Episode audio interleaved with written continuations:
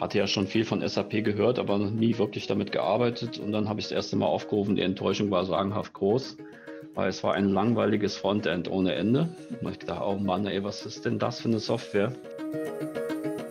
Äh, Administratoren haben häufig gesagt, wenn ich jetzt als Prüfer oder wir als Prüfer schon mal da waren, ja, schön, dass Sie im Haus sind, weil das, was Sie jetzt gefunden haben, ja, das wussten wir schon. Das wussten wir schon fünf Jahre und wir sind zum IT-Leiter gegangen wir sind zum Vorstand gegangen, hat alles nichts gebracht.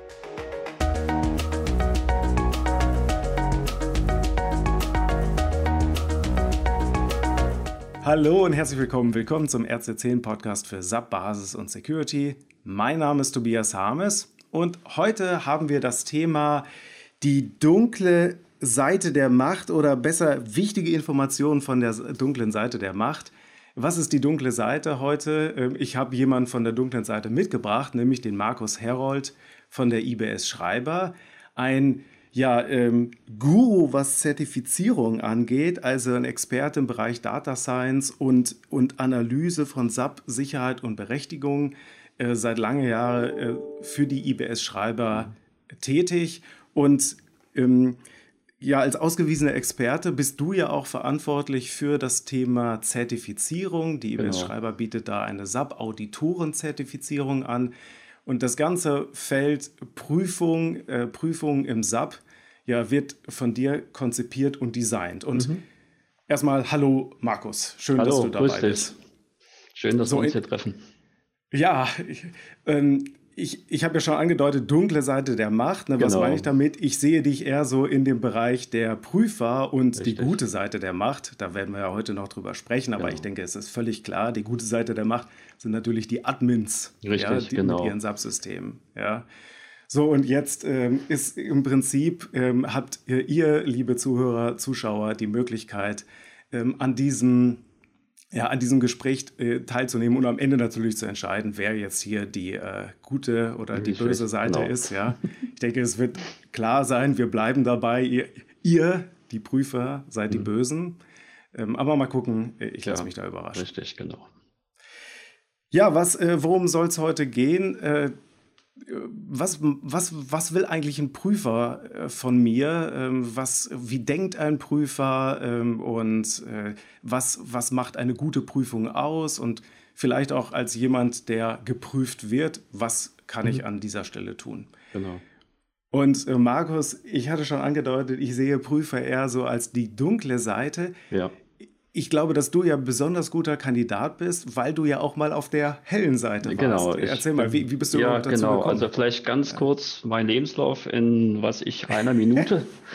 Im Prinzip äh, habe ich in der Pharmaindustrie gearbeitet als ITler, war dann an einem äh, Gesundheitsinstitut tätig für sechs Jahre und ich hatte mir immer so zur Prämisse genommen, so alle fünf bis sechs Jahre mal den Job zu wechseln, um möglichst viel ja auch Erfahrung zu sammeln. Dann hat mich äh, quasi jemand äh, aus dem privaten Umfeld abgeworben. Der hatte hier eine Wertpapierhandelsbank in Frankfurt. Da sollte ich IT-Leiter sein. Deshalb ich war auf der guten Seite der Macht. Und jetzt kommt die Prüfergeschichte rein. Und zwar ähm, dann, wie der Zufall so wollte, also die, die mich quasi nach Frankfurt geholt hatten, die hatten einen, einen Freund, der am Frankfurter Hauptbahnhof äh, ziemlich viele von diese Imbissläden dort hat. Also ja, Millionär sozusagen. Und der hatte Probleme mit dem Finanzamt. Der hat nämlich äh, vom Finanzamt äh, quasi den Steuerbescheid bekommen. Da stand drin hier, du musst eine Summe X nachzahlen. Ja, und dann kam er auf die Idee, ja, ich kenne auch den Markus und der kann doch so, ist datenanalytisch ja auch gut unterwegs. Pass mal auf, hier hast du den Steuerbescheid, hier hast du die Begründung, warum ich was nachzahlen muss. Guck dir das doch bitte mal an.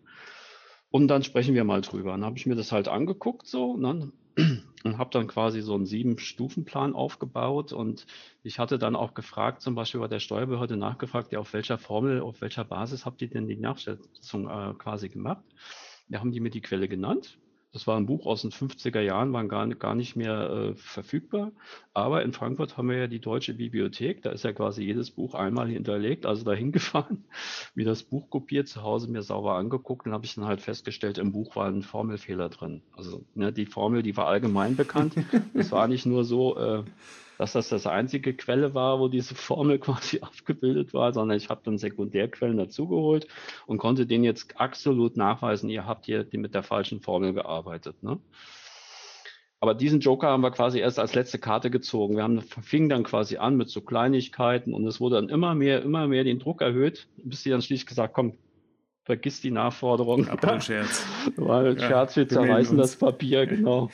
ja, und dann haben alle gemeint, ja, Mann, das hast du echt gut gemacht. Und sag mal, du wärst doch der geborene Revisor. Da habe ich dann auch immer noch gedacht, sag mal, seid ihr verrückt? Ich will nicht Revisor sein, ja, alles andere ich möchte lieber, was weiß ich, ITler weiterhin sein oder Datenanalyst, aber bitte nicht Revisor, weil, wie gesagt, wie das ja häufig ja heute auch noch so der Fall ist, es hat da so einen negativen Touch. Ne? Da kommt da einer daher, so besserwisserisch und meint, er müsste jetzt mal den Leuten, die eigentlich im operativen Geschäft sitzen, ja mal erklären, wie die Welt so läuft. Ne? Gut. Vielleicht ist das so die ja, Einschätzung. Das ist, das ist ja, das Bild könnte... so. Ja, das ist das Bild so. Und auch viele, die mich ja. zum ersten Mal kennen, lernen oder überhaupt so, äh, ja, jetzt kommt der Prüfer, die kommen genau mit dieser Erwartungshaltung dann auch auf mich zu. Ne? So sehr distanziert und was will der denn jetzt hier und hat er überhaupt Ahnung und so weiter und so fort. Naja, und dann haben wir halt gedacht, ja, super Idee, du wärst doch der geborene Prüfer. Und wie der Zufall es so will, Damals war ja so Jobsuche noch so aller Zeitungen und wir hatten ja hier die FAZ, schlage ich halt dann sonntags die Zeitung auf und sehe eine äh, IT-Revisorstelle in Wiesbaden. Und dann habe ich mich da vorgestellt und dann haben die mich eigentlich sofort mit Kusshand genommen, weil das hatten sie noch nicht erlebt. Das ist äh, zum Beispiel auch, ich weiß nicht, wie es heutzutage ist, aber da war das halt so, ja, ein ITler, der quasi auf die dunkle Seite der Macht wechselt, sowas gibt's nicht, ne? Genau, also ich habe dann, wie gesagt, 2003 meine erste Stelle als Prüfer angefangen und habe dann quasi in den ersten paar Wochen so den Kontakt zu SAP gehabt.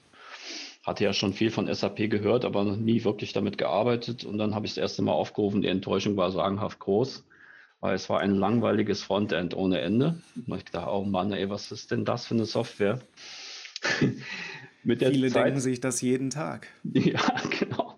Ich meine, jetzt mit HANA hat sich das ja ein bisschen geändert. Das sieht jetzt schon ein bisschen fortschrittlicher aus, aber wie gesagt, ja. bisher war das immer sehr, sehr langweilig, diese Blockgrafik und überhaupt. Ich habe gedacht, ich bin jetzt in 60er Jahren zurückgefallen oder so, ne? Genau. Ich hatte dann Seminare bei IBS-Schreiber äh, besucht, noch beim Ottokar und der Ottokar meinte, es wäre doch eine gute Idee, wenn ich dann bei der IBS äh, arbeiten würde und seit 2008 bin ich da quasi jetzt angestellt und als Prüfer unterwegs. Ne? Genau, das ist so jetzt mal ganz kurz die Geschichte bis heute. Jetzt ist es ja so, dass äh, die IBS Schreiber, äh, die macht ja äh, Trainings und die haben, ja. hat ja auch eine Prüfsoftware, mit der man, äh, mit der man solche, mhm. ich sag mal, Prüfungen im SAP machen kann, also auf problematische Berechtigung. Dein Auftrag ist welcher dann? Also wenn du zu einem Kunden mhm. fährst, mhm. was, was passiert da? Also, ja, also wann fährst du zu einem Kunden? Was muss dafür passieren? Also äh, häufig ist es so, äh, das hat sich aber auch mit der Zeit ein bisschen gewandelt. Also sagen wir mal so fünf, sechs Jahren, da war es die Revision, die uns beauftragt hat, weil äh, es gibt so Berufsstandards, also für Prüfer gibt es so Berufsstandards, die eingehalten werden müssen und ein, ein, ein Standard sagt halt, wenn du als Prüfer nicht die Kenntnisse hast, um eine bestimmte Prüfung durchzuführen, dann musst du dir quasi Expertise von außen holen. Ne? Das heißt, hier wurden halt häufig oder werden häufig von Revisoren beauftragt, gerade so bei kleineren und mittelständigen Unternehmen, prüft doch mal das SAP-System. Ne? Und jetzt ist immer die spannende Frage, was heißt denn jetzt prüfen? Ne? Und da muss man nochmal unterscheiden, geht es jetzt quasi um die Wirtschaftsprüfer oder geht es jetzt um die interne Revision? Wir werden nämlich auch von Wirtschaftsprüfern beauftragt, ja, weil die vielleicht auch teilweise nicht die Kenntnisse haben oder auch nicht die Zeit oder Ressourcen. Beim Wirtschaftsprüfer geht es immer ganz klar, es geht um den Jahresabschluss, der muss quasi testiert werden vom Wirtschaftsprüfer, ne? Jahresabschluss. Und beim äh, Revisor geht es um Ordnungsmäßigkeit. Da geht es um Einhaltung halt gesetzlicher Vorschriften, was ja bei der SAP eine große Rolle spielt, weil das ist ja quasi ein Finanzbuchhaltungssystem in Anführungszeichen in, im Kern. Ne? Und natürlich auch, das darf auch nicht unterschätzt werden, die Wirtschaftlichkeit. Die ist zwar sekundär, aber die Ordnungsmäßigkeit, die ist wichtig. Das heißt, was prüfen wir? Wir prüfen, ob das SAP entsprechend so konfiguriert ist, dass es gesetzlichen Vorgaben quasi erfüllt. Da, da sind zu nennen zum Beispiel HGB und Abgabenordnung. Was jetzt neu dazugekommen ist, ist halt äh, Datenschutzgrundverordnung logischerweise. Ne?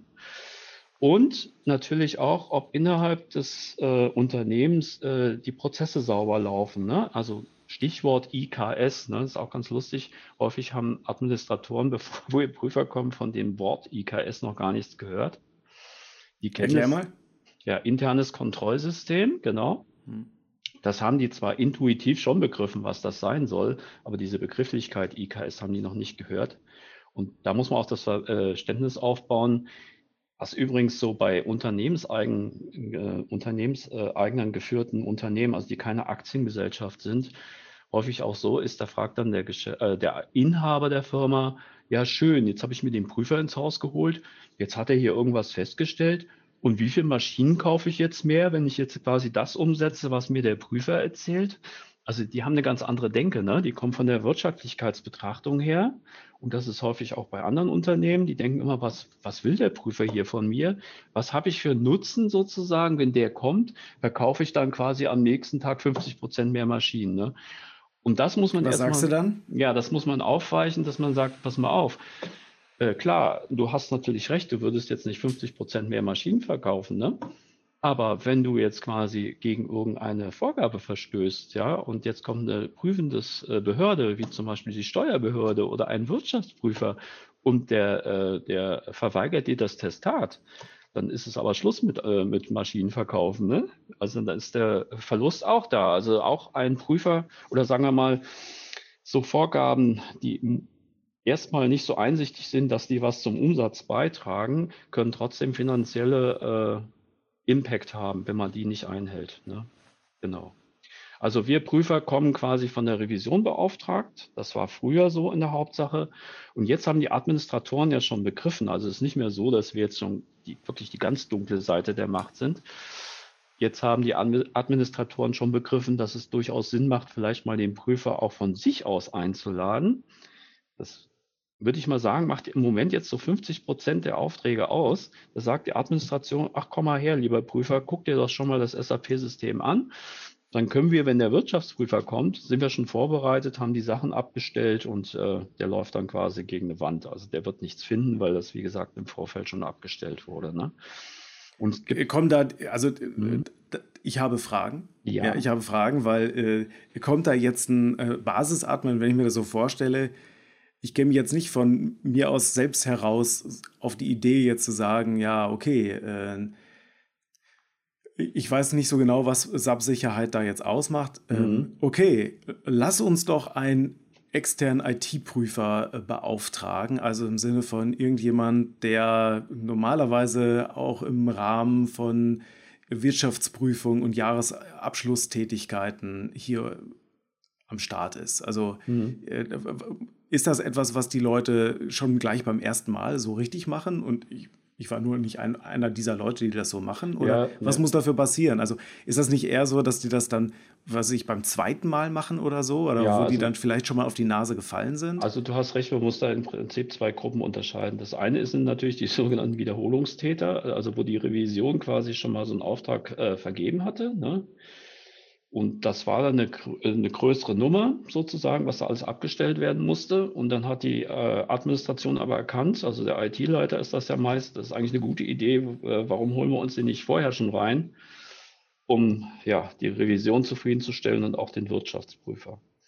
Das ist die eine Gruppe. Bei der anderen Gruppe ist es so, äh, viele IT-Leitungspositionen wechseln ja auch. Und dann bekommt man zum Beispiel so einen IT-Leiter aus einer anderen Firma und der hatte schon Erfahrung mit Prüfern gemacht. Und der okay. weiß das sozusagen und bringt dieses Wissen aus anderen Firmen quasi rein und kommt von sich aus sofort auf die Idee, es wäre doch eine gute Sache, wenn wir im Prinzip schon den Prüfer engagieren im Vorfeld. Ne? Genau. Das heißt, es ist ein Erfahrungswert und da wird dann gesagt, ja. liebe Leute, es ist eine bessere Idee, als wenn ihr das versucht, irgendwie Richtig. halb selber zu machen, Richtig. dass ihr euch einen externen Experten da reinholt, der genau. das dann für euch machen kann. Richtig. Ja, und mhm. was, ich, ich sag mal, äh, du hast ja gesagt, okay, äh, früher warst du mal auf der IT-Seite, jetzt bist du auf der Prüferseite. Ähm, was ist denn das, was man da jetzt richtig oder falsch machen kann als jemand auf der IT-Seite, wenn er dann sich einen Prüfer reinholt ins Haus? Ähm, ja, er sollte auf jeden Fall keine Abwehrhaltung einnehmen, das ist schlecht. Also äh, ganz vereinzelt kommt es vor. Das du meinst, dann, alle sollen lieber das leichte Opfer sein, oder? nein, nein, äh, ich meine jetzt so in der Außendarstellung. Also ich hatte das wirklich zwei, dreimal der Fall Und zwar ist es da nicht die IT-Leitung, sondern wirklich der Basisadministrator, ne? so wie er im Buch drin steht. Ne? Der Nerd, der quasi vor der Konsole sitzt und äh, meint, äh, was heißt meint, er weiß auch sehr viel über das SAP-System. Ne? Und dann kommt quasi der Prüfer sozusagen. Und wenn man schon alleine dieses Wort Prüfung in den Mund nimmt, das ist ja so, so fatal. Ne? Prüfung hat immer so was Negatives. Ne? Da wird hinterher eine Zensur vergeben, sozusagen. So stellt man sich ja eine Prüfung vor. Man kann da durchfallen. Ne? Es gibt hinterher Ärger. Es gibt hinterher ja. Ärger. Ne? Und da gab es dann schon so einige Administratoren, die sind dann voll auf Konfrontation. Ne? Also wenn man dann zum Beispiel, äh, also ich versuche ja, man hat ja so ein Kick-Off-Gespräch. Und das kann man ja schon falsch führen. Ne? Beim Kick-Off-Gespräch sollte eigentlich mehr rüberkommen, ja, ich heiße zwar Prüfer, aber eigentlich ist das mehr eine Beratungsleistung um euch quasi voranzubringen. Ich, ich werde ja nicht nach Findings bezahlt, was ja mal, manchmal auch so rumdümpelt, ja. Äh, wie Die Frage denn, streiche ich. Ja, genau. Wie ist denn deine Vergütung? Nein, wir werden nicht nach Findings bezahlt, weil das wäre auch schwierig, äh, weil wenn ich wiederholt zu einer Firma komme, gehe ich ja mal davon aus, dass die Findings gegen Null gehen. Und da würde ich ja mein eigenes Vergütungsmodell ja quasi ad absurdum führen. Also das ist eine schlechte Idee, das so zu machen. Genau, und da ist es dann häufig so, wenn ich, äh, also was heißt, nee, will ich gar nicht sagen, häufig so. Das waren wirklich unter 10 Prozent der Administratoren, die dann wirklich so ein Feindbild aufgebaut haben. Und das kriegt man dann richtig mit. Die werden dann richtig jähzornig oder laut dann auch, ne, so und sagen, ja, was wollen Sie mir denn von gesetzeskritischen Berechtigungen erzählen? Und wieso ist das nicht erlaubt, dass man Tabellenänderungsprotokolle löschen kann, ne, und so. Und das, das, da muss man viel psychologische Arbeit leisten, ja. Äh, dass man denen die Angst nimmt. Also klar, das heißt Prüfung, ne? und Prüfung ist immer was Negatives, aber man sollte auch vermitteln, dass Prüfung auch was Positives sein kann, das nämlich den Erfahrungsschatz des Administrators erweitert. Also ich versuche zum Beispiel, wenn so Prüfungshandlungen, also wir haben ja, wie allgemein bekannt, ja dieses Checkout, womit wir Berechtigungen prüfen können, relativ, also sehr fundiert auch. Aber damit können wir nicht alle Prüfungshandlungen abdecken, das geht nicht. Also wir müssen auch an das SAP-System ran. So, nun könnte ich das natürlich so machen, hier gib mir mal die Berechtigung, ja, lieber Administrator, gib mir mal meinen Kaffee und meine Kekse und gib mir mal einen Platz, wo ich arbeiten kann und dann mache ich die Prüfungshandlung alleine. Das mache ich in der Regel nicht. Ich hole mir den Administrator immer ran und sage, so, wir machen jetzt mal diese Prüfungshandlung, erläutere ihm immer, was ich da gerade für einen Befehl absetze und was Sinn dieses Prüfschritts ist. Ne? Das finde ich äh, total interessant. Manche schreiben sogar mit oder manche sehen, oh, der hat den Quickviewer benutzt, ja, oh, das ist ja interessant, das kann ich vielleicht auch für meine administrativen Tätigkeiten nutzen, um irgendwas auszuwerten. Natürlich muss die Distanz natürlich gewahrt bleiben. Ne? Also ich kann jetzt nicht hier auf dick Kumpel machen, das geht natürlich auch nicht, aber man sollte halt nicht so sehr den Prüfer rauskehren, also so die, die Front halt hochziehen. Das ist schlecht. Ne? Also zumindest du hast diesen Anspruch. Ja, ich weiß jetzt nicht, ja. ob das jetzt äh, überall nee, das, bei nein, dir in der generell, Zunft... Äh, nee, das ist nicht immer so, das muss ich auch sagen. Da gibt es natürlich auch schwarze Schafe, das ist klar. Das ist dann halt, aber häufig hat das auch was mit Unsicherheit zu tun. Also ich versuche mich ja auch äh, in diese schwarzen Schafe rein zu versetzen. Da ist es halt so, viele kommen frisch von der Uni, arbeiten dann vielleicht äh, beim WP, ein großes Big Four Unternehmen, werden da quasi reingeschmissen in der Prüfung. So prüft doch mal und die sind unsicher. Und diese Unsicherheit äh, äußert sich dadurch, dass die halt versuchen, sie auf Distanz zu gehen, Checklisten rauszuholen. So Checklisten ist eigentlich ganz übel ne, im SAP-Umfeld das hat ganz einfach den Grund, man kann ein SAP-System nicht von der grünen Wiese beurteilen. Man muss die Geschäftsprozesse kennen, ne? das ist ganz wichtig. Wie leben die den Prozess? Ne? So typisches Beispiel wäre Einkauf. Da kann ich jetzt sagen, ja, der typische Einkaufsprozess, da gibt es eine Bestellanforderung. Nee, das gibt es eben nicht immer. Ne? Es gibt auch Unternehmen, die äh, gar keine Bestellanforderungen haben. Es gibt auch Unternehmen, die haben nur äh, Bestellanforderungen für Waren, aber nicht für Dienstleistungen. Und so muss man sich ja als Prüfer, das ist wiederum das Interessante, weil wir ja viele Firmen kennenlernen, immer in diese Prozesse erstmal eindenken. Ne? Und dann äh, entsprechende Jetzt habe ich äh, ein gewisses Störgefühl, weil ich bin ein großer Fan von Checklisten. Ne? Ja. Also weil Checklisten dafür sorgen, dass Flugzeuge nicht abstürzen, das ist ne? richtig, weil ja. also Leute Checklisten abarbeiten. Ich höre daraus, nur die Aufforderung von dir, die Checklisten halt mit Sinn und Verstand einzusetzen. Richtig. Also im Sinne von, Richtig. okay, es gibt Standardprozesse und aber es gibt Abweichungen. Ja, man kann genau. nicht einfach nur sagen, weil die Checkliste jetzt hier rot gegangen ist, dass es dann auch nein. rot ist, sondern nein, nein. es genau. braucht dann halt so diese Abstraktion. Man muss das werten können, ne? Man muss ja, das genau. können. Und ja. äh, der Vergleich mit dem Flugzeug, äh, ein Flugzeug ist eine Maschine. Ne? Und da brauchst du Standard Operation Procedure, so heißt das ja im Flugwesen auch. Da darfst du nichts vergessen. Ne? Das ist überlebenswichtig. Absolut, ja? ja. Und so dramatisch ist es jetzt beim IT-Prüfer nicht.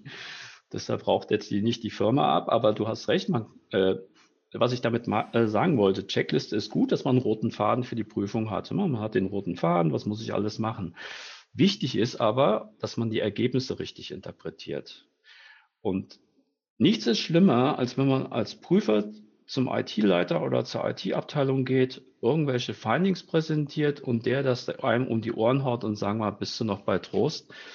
Das Aus funktioniert Gründen XY nicht. XY ist das hier überhaupt also, nicht relevant. Ja. Mal ein ganz mhm. klassisches Beispiel sind ja so Funktionstrennung, ne? zum Beispiel in der Finanzbuchhaltung. Da ist der Klassiker, naja, Kreditoren Stammdatenhaltung, das Buchen und den Zahllauf, den sollte man schön auf verschiedene Personen quasi aufteilen, damit halt nicht einer quasi sich da selber Geld überweisen kann. Ne? Ja, schön, dann bin ich halt Prüfer, komme frisch von der Uni und sage hier, ihr habt die SOD-Konflikte noch und nöcher in eurer Finanzabteilung. Da sagt der so, lieber Prüfer, wir sind nur drei Leute. Erklär mir jetzt bitte mal, wie wir hier quasi eine äh, Funktionstrennung auf Berechtigungsebene machen sollen. Geht natürlich nicht. Ne? Ja. Muss man äh, organisatorische Kontrollen. Aber das ist genau dieses Augenmaß, was man haben muss. Checklisten sind schön, da gebe ich dir recht, dass man den roten Faden hat. Nur das Interpretieren der Ergebnisse, das ist wichtig, weil das akzeptiert, äh, erzeugt auch Akzeptanz dann beim Geprüften, ne? wenn man äh, sieht, ja, der hat sich Gedanken gemacht, der kennt unseren Prozess und der erzählt jetzt nicht irgendeinen Quark, den wir sowieso nicht umsetzen können. Ne? Genau.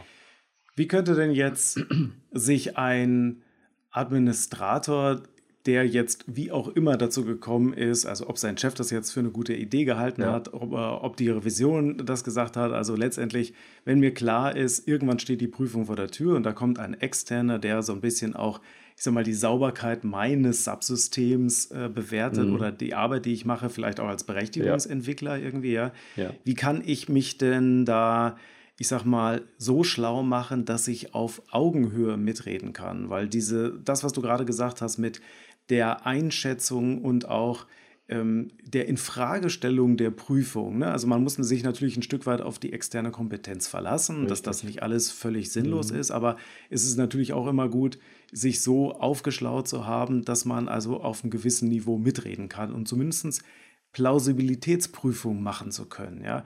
Wie, ja. Was würdest du Administratoren und auch ja, Verantwortlichen empfehlen? Was, was gibt es für Möglichkeiten da? Ja, zum, sagen wir mal. Ohne die Seite zu wechseln. Ohne die Seite zu wechseln. Also es gibt natürlich verschiedene Ansätze. Ne? Äh, ähm, das sind eigentlich Ansätze, die jeder machen sollte, wenn er sich auf ein neues Terrain begibt. Ne? Also wir müssen unterscheiden. Hat der Administrator noch nie irgendwas mit dem Prüfer zu tun gehabt? Die gesamte IT hat noch nie irgendwas vom, mit dem Prüfer zu tun gehabt. Dann muss er sich aufschlauen. Da gibt es verschiedene Möglichkeiten. Wir leben im Internetzeitalter. Ihr könntet zum Beispiel im Internet mal gucken. Ne? Der Prüfer kommt und wenn du da guckst, da kriegst du ja euren Podcast und, und, und noch zig andere Quellen. Ähm, gibt auch so äh, äh beim BSI zum Beispiel so Seiten, ne, wo SAP Grundschutz und so eine Geschichten, die sind zwar auch schon so mehr technisch, aber man kann sich schon ein bisschen äh, übers Internet aufschlauen zum Beispiel. Dann ist es eigentlich so, dass wir als Prüfer wir kommen ja nicht zum Tag X einfach vorbei und sagen, hallo, hier sind wir, sondern wir kündigen ja unseren Besuch auch an. Und wir geben ja auch an, im Prinzip, was erwarten wir quasi, wenn wir kommen. Ne? Das, das sagen wir dann hier, wir möchten gerne die Dokumentation haben zu der und der Thematik, Dateneigentümerkonzept, äh, Berechtigungskonzept, Notfallbenutzer etc. Und dann hatte ich ja vorhin schon erzählt, äh, wir können nicht alles mit SAP zum Beispiel abbilden. Und dann gebe ich quasi noch mit eine Transaktions- und Reportliste von Geschichten, die ich quasi am System äh, mache und schreibe dahinter, was weiß ich, ja, ich benötige die SE16H für diese Tabellengruppen zum Beispiel und erläutere hinten dran auch, was ich damit machen möchte. Also er kriegt quasi in der Vorankündigung schon auch so ein bisschen erzählt, was ich prüfe. Das kriegt er ja mit, weil er dann schon die, die, die Transaktionen sieht, er sieht die Reports, die ich aufrufe. Und dann hat er auch schon eine gewisse Vorstellung, äh, was da auf ihn zurollt. Ne? Also ich glaube nicht, dass man. Äh Würdest du empfehlen, dass das ein, ein Admin einfordert von seinem Prüfer? Also wenn sich ein Prüfer ja, an, ja. Äh, ankündigt, dass man von ja. ihm fordert, sag mir vorher, was du prüfen willst, damit ich das vorbereiten kann oder was? Ja, oder? man muss ja nicht in die Tiefe gehen. Ne? Man darf natürlich auch aus Prüfersicht, da kommt jetzt wieder die dunkle Sache ins Spiel, man darf ihn ja jetzt auch nicht so optimal vorbereiten, dass ich nichts mehr finde auf gut Deutsch. Das dass halt die Stellen, die sichtbar sind, äh, äh, genau, staubwedelt. Also, ja, genau, also so, so der Klassiker ist, ähm, wenn ich jetzt reinschreiben würde, ja, wir prüfen auch, wie viele Mitarbeiter Sub-All haben, dann weiß er ja sofort, wie der Hase läuft. Ne? Also sowas schreiben wir jetzt nicht detailliert rein, das ist klar, aber er erkennt schon anhand der, sagen wir mal, ausgewählten Transaktionen und Reports ganz genau, in welche Richtung das geht. Ne? Fun Fact, sie gucken immer nach Saball, immer. Ja, ja, wobei, äh, da kann man natürlich dann auch so, ist, wir wollen ja hier Wissen, Wissen verbreiten über den Blog. Sub entziehen, Sub all entziehen ist die eine Geschichte, ne? Aber nicht denken, dass der äh, Prüfer das nicht sieht, weil es gibt die Protokolle, ne? und äh, natürlich kommst du als Prüfer, guckst natürlich, erster Schritt, ne? Zack, zack, zack, wer hat Sub all? Und dann denkst du, um, null oder der Notfallbenutzer hat es nur oder nur die Firefighter, denkst du, ja. Also da würde wieder so ein, so sagen wir mal, ein Frischling von der Uni denken, Checkliste, Haken, wunderbar, alles in Butter, ne? Was die Administratoren dann häufig immer unterschätzen, und das, das verrate ich denen ja dann auch während der Prüfung, äh, denkt mal nicht, dass ihr das quasi einfach sauber macht, weil ich kann in die Protokolle gucken. Ich sehe ganz genau, was ihr im letzten Jahr, wer da Sub-All hat oder wer sich unterjährig Sub-All äh, vergeben hat oder so weiter. Ne? Das heißt, ihr guckt halt nicht nur auf den Ist-Zustand, nee, sondern auch auf das Thema Änderungsbelege, ja, genau. also was hat sich da getan, ja. Genau. Ja. Also wenn man das so, sagen wir mal, von der datenanalytischen Seite sieht, äh, sage ich immer in den äh, Seminaren, 50 Prozent der Findings kommen über die Verlaufsgeschichten. Okay. Ne, weil äh, auch wenn du jetzt in Richtung Ford gehst, Betrügereien, wenn, wenn der Betrüger nicht ganz doof ist und auf den Kopf gefallen, wird er natürlich immer versuchen, alles wieder zurückzudrehen, so dass man nichts sieht. Er denkt ja. aber nie an die Möglichkeiten, die man hat über die Protokollierung. Ne? Das ist halt so. Ja. Genau. Ja. Und ähm, das, also du hattest einmal gesagt, okay, man macht sich selber schlau, ne? Ja. Google und Ressourcen, ja. sage ich mal, dann ja. hast du gesagt, okay, auch von den Prüfern äh, einfordern, äh, Informationen, was halt geht irgendwie. Mhm. Ne? Also die Prüfer sind sicherlich da unterschiedlich auskunftsfreudig, aber genau. zumindest den, Kon also was ich auf jeden Fall auch nochmal da mitnehme, ist ja auch, du sagst, okay, den Kontakt suchen. Also den nicht Kontakt zu sagen. Genau. Äh, also nicht die, Augen zu und. Äh, ja, genau, ne, also der kommt dann irgendwann irgendwie. Hinterm so, verstecken, sondern, also das wäre ja, schlecht, ja, genau. Oder dann schon mal sich so ein bisschen Wut aufbauen, ne, damit man ja. so dagegenhalten ja. kann, sondern den Dialog suchen. Vielleicht noch eine, eine Geschichte, die auch für Administratoren von Vorteil sein kann, ja, äh, ist die, äh, Administratoren haben auch häufig gesagt, wenn ich jetzt als Prüfer oder wir als Prüfer schon mal da waren, ja, schön, dass Sie im Haus sind, weil das, was Sie jetzt gefunden haben, ja, das wussten wir schon. Das wussten wir schon fünf Jahre und wir sind zum IT-Leiter gegangen, wir sind zum Vorstand gegangen, hat alles nichts gebracht, weil da wurde immer gefragt, was kostet das, wie bringt uns das weiter, etc. Ne? Und ich habe es also häufig erlebt, äh, dass äh, quasi wenn wir als externe Prüfer jetzt kommen und quasi einen in Anführungszeichen vernichtenden Bericht schreiben, dass das eine ganz, ganz andere Durchschlagkraft hat. Ich habe jetzt in den letzten zwei, drei Jahren das erlebt bei zwei Firmen, da war das wirklich, das SAP wirklich richtig schlecht. Und das wussten die ITler auch. Die sind aber äh, gegen geschlossene Türen gerannt, keiner hat sie erhört. Kaum war der Bericht quasi von uns da, bei mir war das sogar so, ich musste beim Vorstand antreten, weil das so eine Welle gemacht hat. Ja. Und die haben dann gesagt, was, das geht gar nicht. Und wir machen jetzt ein Projekt. Und äh, die Mitarbeiter X und Y, die werden jetzt das nächste halbe Jahr abgestellt, um das jetzt entsprechend abzustellen. Ne? Und man muss sagen, das haben die auch gemacht. Die haben dann wirklich ein halbes Jahr alle Ressourcen bekommen, alle finanziellen Mittel, alle personellen Ressourcen und haben das wirklich in einem halben Jahr dann entsprechend auch bereinigt und haben hinterher dann gesagt, ja, schön, dass Sie da waren, sonst hätten wir das nie geschafft, weil äh, wir, äh, unsere Stimme zählt halt nichts ne, im Unternehmen. Ne? Das heißt, wenn man diese Situation hat, dass ja. man einen Missstand entdeckt hat, aber Richtig. nicht genügend, ich sag mal, Hebel äh, aufbringen kann, um eine ja. Änderung zu bewirken, dass man sich dann äh, externe Expertise, äh, genau, also dass man das auch aus Sicht von IT und Administration Richtig. nutzt als Werkzeug. Was ja. man auch schön, äh, schön machen kann, äh, man hat ja immer diese äh, Kick-Off-Gespräche und da sitzen ja alle am Tisch. Das machen auch wenige Prüfer, ich glaube Wirtschaftsprüfer fast gar nicht, aber dass man auch mal die Runde fragt, habt ihr auch noch eigene Ideen, was wir prüfen sollen? Ne? Das ist ja nicht nur so, dass wir quasi mit unserem Best-Practice-Ansatz da reingehen, sondern häufig brennt den IT-Lern auch was auf der, auf, auf der Hand sozusagen und sagen, ja, kannst du nicht das auch nochmal prüfen? Das wäre für uns auch nochmal wichtig. Ne? Das fließt dann bei uns auch ein, ne? dass wir auch jetzt zum Beispiel ähm, ja, die ITler fragen oder auch die Fachbereiche, also das ist nicht nur auf der IT beschränkt, Habt ihr noch Prüfungsideen, die euch wichtig sind und die wir quasi integrieren sollen in die Prüfung? Und wenn das jetzt nicht quasi jetzt äh, so ganz dicke Dinger sind, wo wir dann quasi 200 Prozent mehr Prüfungsvolumen bräuchten, äh, dann machen wir das auch mit. Ne?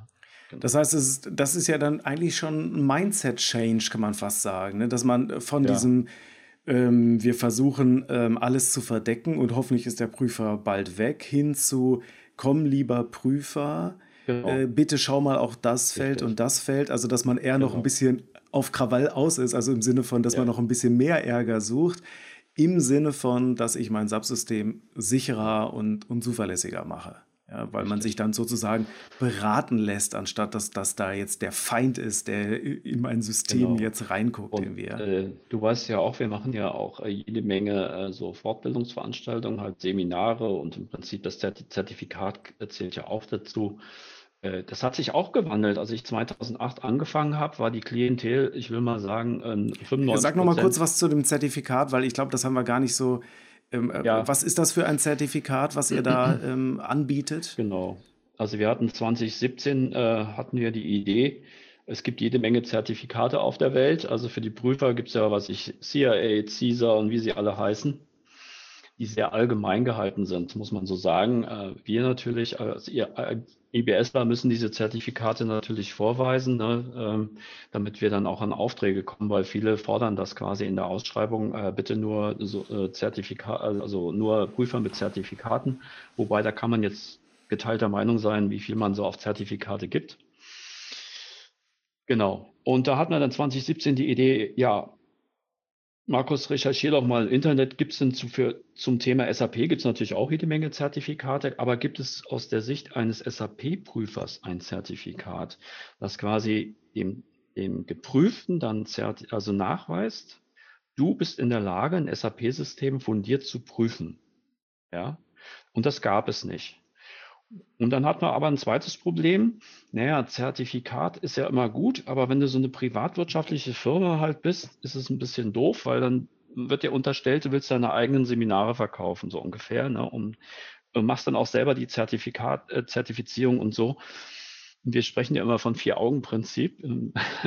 Das haben wir gesagt, nee, die Zertifizierung muss ein anderer übernehmen. Und da haben wir dann uns so ein bisschen umgeguckt und haben wir gesagt, ja, eigentlich wäre es doch keine echte Idee, wenn wir das mit der ISAK Germany machen. Ne? ISAK ist ja der weltweite Verband der IT-Prüfer. Dann haben wir mit denen Kontakt aufgenommen und die waren dann sofort Feuer und Flamme und haben das entsprechend unterstützt. Ja? Und so haben wir dann quasi 2017 dieses Zertifikat äh, ja, ins Leben gerufen. Und das war auch ganz lustig. Äh, die ISAK hat dann quasi ihre Pflicht auch sehr wahrgenommen. Ich musste dann quasi mit meinem Prüfungskatalog, wir hatten ja dann so einen Prüfungskatalog, bei denen dann antreten, bei der ISAK. Die hatten so eine, äh, so eine Arbeitsgemeinschaft SAP, da saßen dann Wirtschaftsprüfer und aus größeren Unternehmen äh, welche drin. Und da musste ich denen immer die Fragen vorstellen. Ne? Das war sehr interessant. Und so vielleicht als kleine Anekdote. Und die waren dann, es waren so zwei, drei Stunden, die Fragen durchgehen, die Antworten erklären. Ne? Also den Prüfungskatalog seid ihr ja, durchgegangen? oder ja, was? richtig, okay. auch die konkreten Fragen auch. Ne? Ja, okay. Genau. Okay. Und die haben dann gesagt, so nach drei Stunden, boah, das war ja eine coole Fortbildungsveranstaltung. Wir haben wieder viel gelernt. Ne? So. Genau. Und äh, ja, seitdem sind wir also relativ autark. Also wir haben, wie gesagt, so einen, so einen äh, Prüfungskatalog. Und vielleicht zur Zertifizierung noch kurz zu erwähnen. Was sich auch so ein bisschen abhebt gegenüber den anderen, bei den anderen ist es halt eine reine Theorieprüfung. Ne? Da wird halt Wissen abgefragt. ob das Wissen, was da abgefragt ist, immer nützlich ist, sei dahingestellt. Zum Beispiel beim CIA muss man, äh, was ich, äh, Buchhaltung nach US-Standard zum Beispiel kennenlernen und, äh, und nicht nach HGB zum Beispiel. Ne? Bei uns ist aber so, die ist zweigeteilte Prüfung. Wir haben auch einen theoretischen Teil, klar, und wir haben einen praktischen Teil. Und der ist uns ganz wichtig, weil es sagt nichts darüber aus, wenn jemand den Theorieteil besteht. Das ist, wenn ich es mal auf den Punkt bringe, gut, ich muss auswendig lernen. Wir haben das auch so ein bisschen vereinfacht. Man darf die Unterlagen auch in die Prüfung halt mitnehmen, ne? so als bisschen Sicherheit. Das ist dann aber auch quasi nur so eine Scheinsicherheit eigentlich, weil der Zeitdruck schon da ist. Ja. Aber die entscheidende Prüfung ist eigentlich die praktische Prüfung. Weil da nützt es mir nichts mehr, quasi überall irgendwo nachzugucken, wie mache ich das denn, sondern ja. wir prüfen quasi die praktischen Fähigkeiten ab.